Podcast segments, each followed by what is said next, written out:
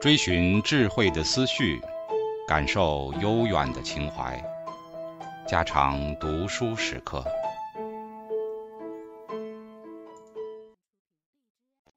警告：慎入，非专业朗读，听后可能出现且不仅限于挺尸等严重不适，另切勿洗耳，以免污染水源。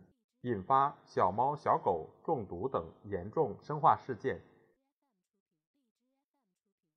从更广泛的视角来考察家庭的进化。家庭是什么？现在对于家庭这个实体的描述方式非常之多，而且科学家们还没有达成广泛一致的共识。社会学家常常强调家庭的抚育功能，把家庭定义为。一群生活在一起的成年人，而他们的责任则是繁殖和抚育后代。相反，人类学家更加强调亲属关系。他们认为家庭是由父母、未成年的孩子所组成的，有时还包括其他的旁系亲属。进化生物学家把家庭定义为这样的生活场所：后代在成年之后。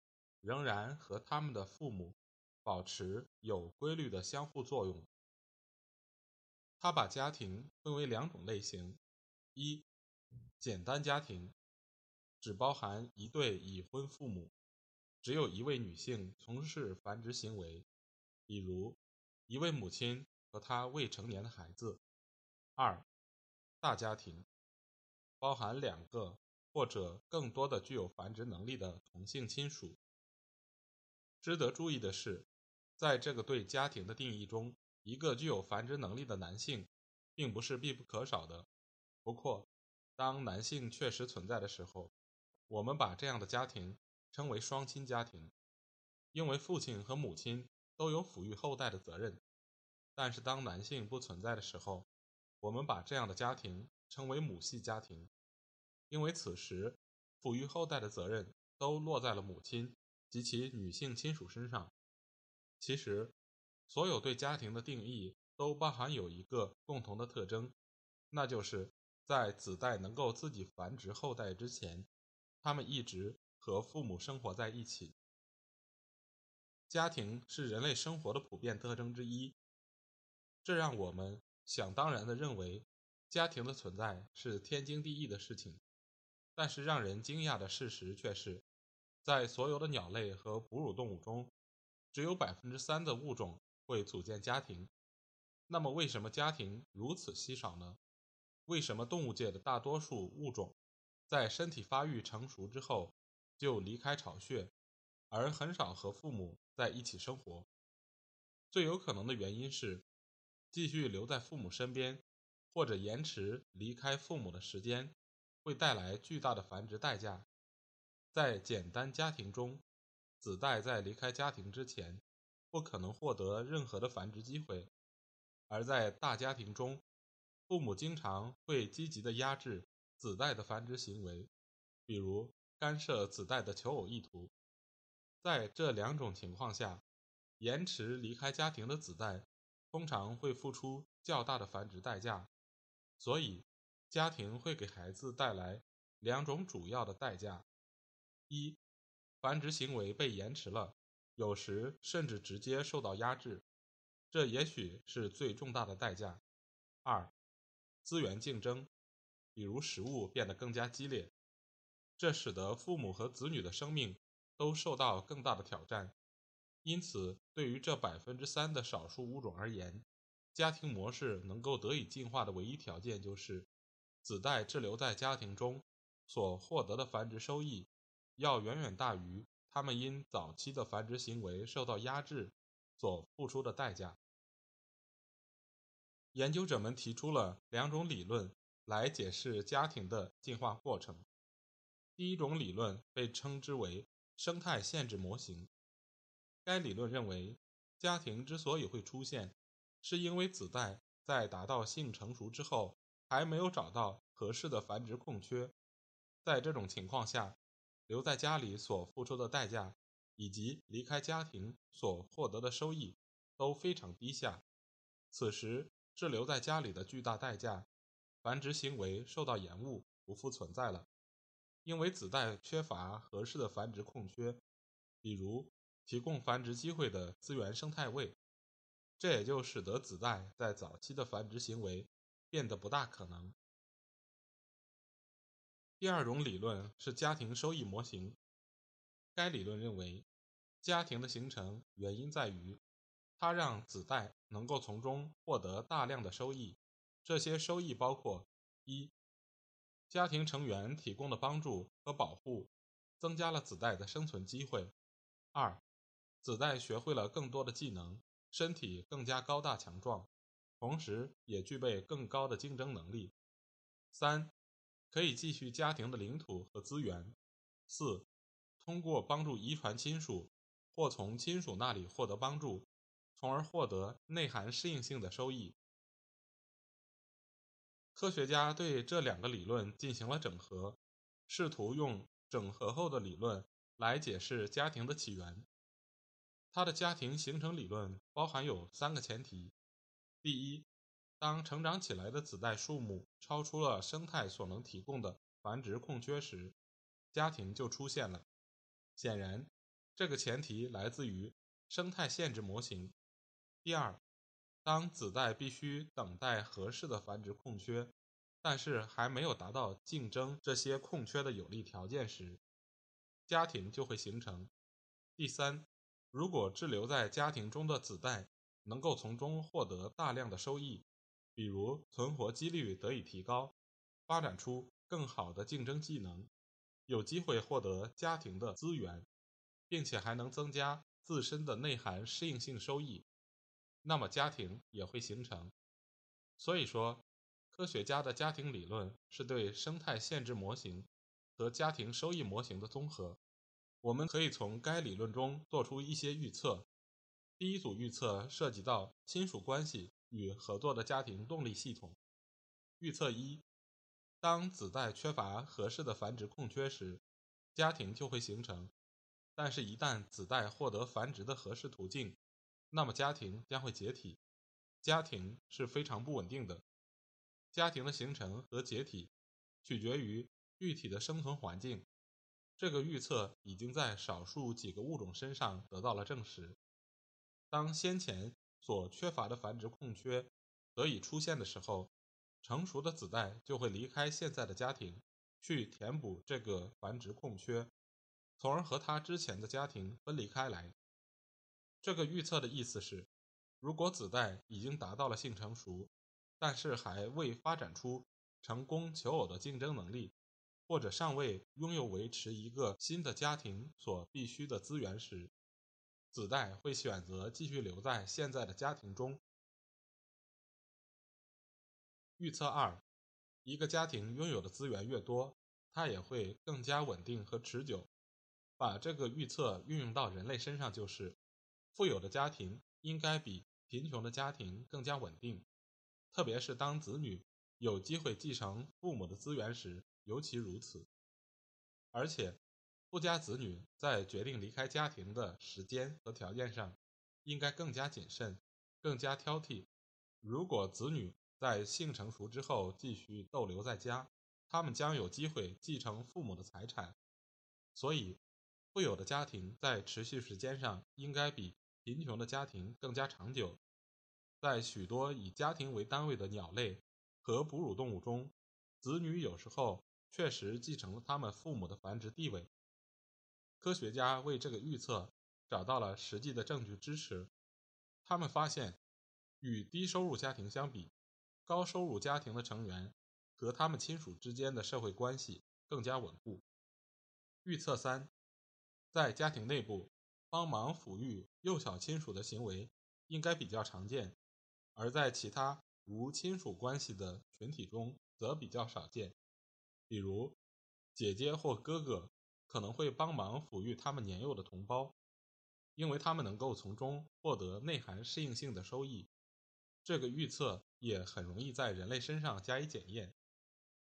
预测四：和其他无亲属关系的群体相比。家庭内部的性攻击应该很低，因为人类已经进化了避免近亲交配的心理机制。同胞之间的性吸引现象是非常罕见的，父亲和儿子争夺母亲作为性对象的例子也是凤毛麟角。由于家庭成员之间的性竞争很少，所以每个人都不必将过多的精力放在监视配偶上。尽管家庭成员之间有很多性接触的机会，但是在鸟类和哺乳动物中，真正的乱伦行为是非常罕见的。研究者就这个问题对十九种鸟类进行了调查，结果发现，其中的十八种鸟类几乎总是和家庭之外的对象进行婚配。对于我们人类而言，亲属之间的乱伦行为也是非常少见的。不过，继父和继女之间的乱伦行为倒是常见的多。另一组预测所关注的问题是：当现有的繁殖者不在了之后，家庭这个动力系统会发生什么样的变化？预测五：当繁殖者死亡或离开之后，其他的家庭成员会因为争夺这个繁殖空缺而发生冲突。科学家的理论的一个核心前提是。正是由于达到性成熟之后的子代还无法马上找到合适的繁殖空缺，所以家庭才会出现。如此一来，家长的离去提供了新的繁殖空缺，这是子代继承其父母的现成资源的一个绝佳机会。一般而言，空缺的质量越高，争夺这个空缺的竞争也就越激烈。比如说，在对二十三个红顶啄木鸟家庭。进行研究的案例中，每当父亲去世之后，他的一个儿子就会占据这个新的繁殖空缺，而母亲则被迫离开。其实，在我们人类身上也能观察类似的情况。如果一个父亲去世了，并且留下了大笔的遗产，子女通常会参与到遗产分配的诉讼案件当中，并向那些没有遗传关系。但却分得了部分遗产的人，比如父亲的情妇发难。预测六：当现有的繁殖者死亡或者离开之后，如果一个和家庭成员毫无遗传关系的人试图来填补这个繁殖空缺，那么必将导致性攻击的增加。如果一个母亲在离婚、丧偶或被抛弃之后，和另一个与原来的家庭无关的男性结婚，那么，在这个重新组成的家庭中，原本强烈的避免乱伦的内疚感就会变得比较疏松了。比如说，继父在继女眼里具有性的吸引力，这就使得母亲和女儿处在了同性竞争者的位置上。在许多鸟类中，继父和儿子之间的攻击行为是比较常见的，因为他们没有任何亲属关系。是纯粹的性竞争者，而在人类身上，我们有一个很容易的方法，那就是通过比较继父母家庭和原生家庭中的性冲突和性竞争现象，来对上述预测加以检验。总之，该理论产生了大量可供检验的预测，许多预测已经在鸟类、哺乳动物和灵长目动物中得到了证实，但是。仍有很多预测有待检验。将这些预测运用在人类的家庭上是一件特别有趣的事。根据该理论，我们不必期望家庭是完美而和谐的。冲突、竞争，甚至直接的攻击行为，总是弥漫在家庭生活当中。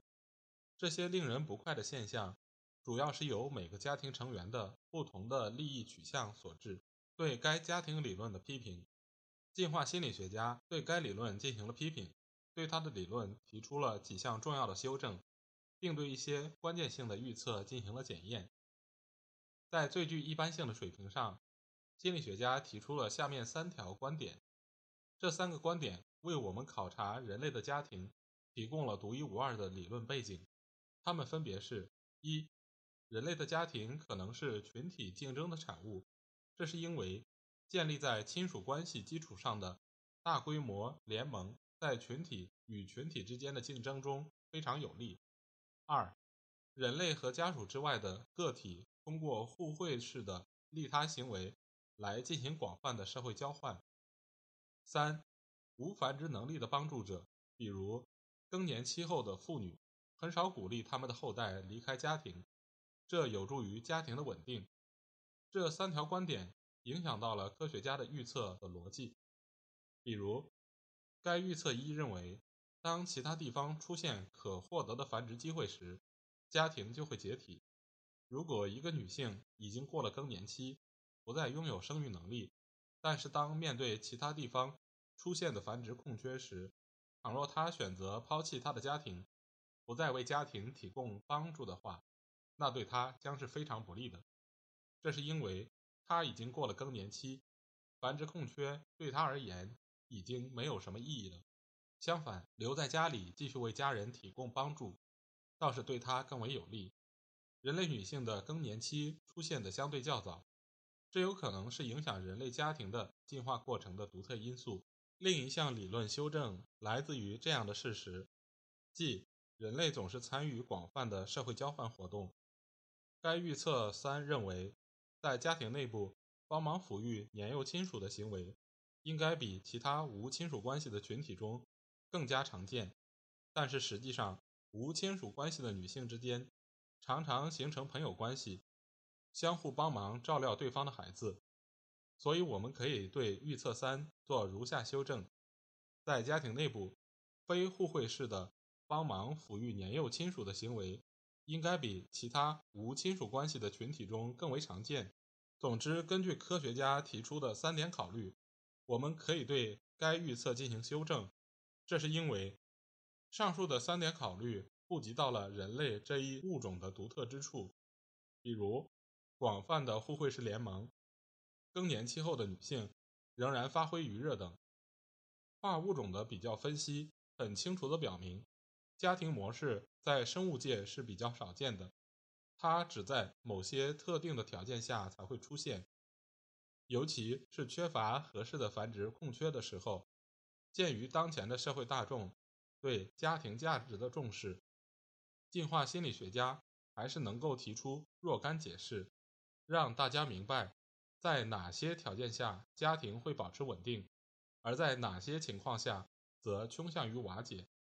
在未来的十年中，研究者们毫无疑问地会对上面提到的种种预测进行检验。并揭示出一系列的进化心理机制，这些进化形成的心理机制，有些让我们产生合作行为，而有些则会让我们发生冲突。但是无论如何，他们都是被设计来解决家庭所带来的各种适应性问题的。